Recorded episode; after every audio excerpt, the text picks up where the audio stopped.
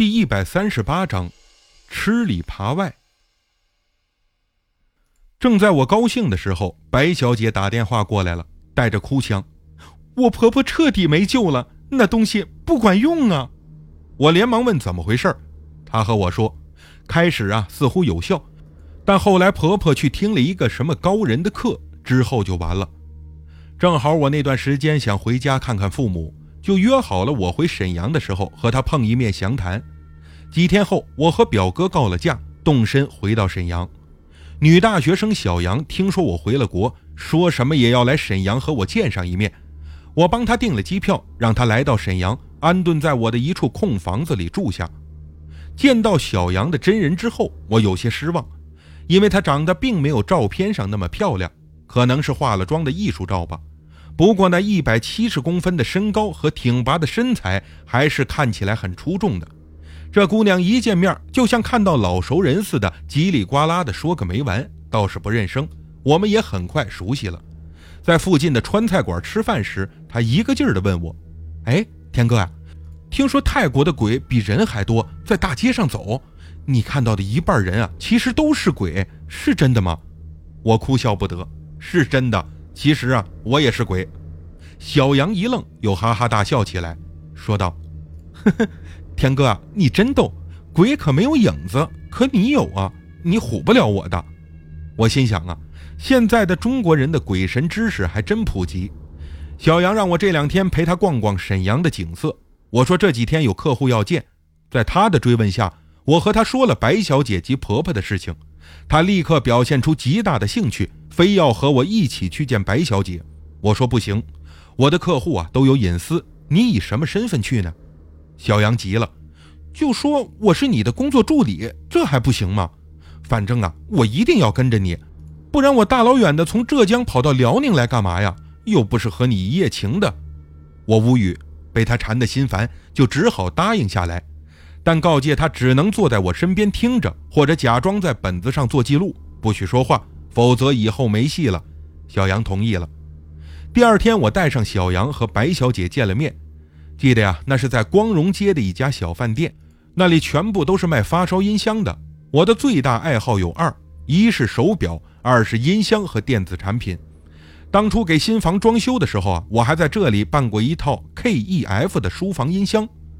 白小姐长得不错，但脸色不太好，神情很疲惫。她看到我还带了一个女孩时，有些意外。我解释说，她是我在泰国的工作助理，这次专程回国处理几个客户的问题。白小姐很激动，还以为我是专门为了她的事而回国。这边小杨的戏做的也挺足的，之前特地买了一个硬皮本，记录着我和白小姐的对话，但我不知道他写的内容是不是真的对话还是什么。白小姐说。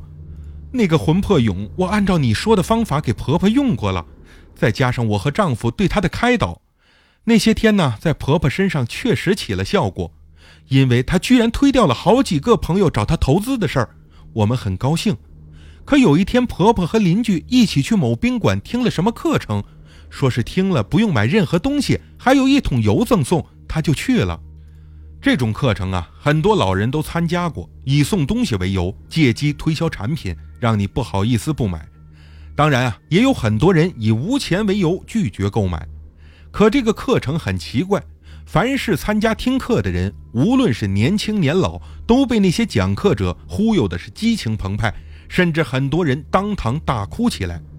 散课后，很多人纷纷解囊，购买了不少某某公司的理疗产品，最少也有几千块。白小姐的婆婆也未能幸免。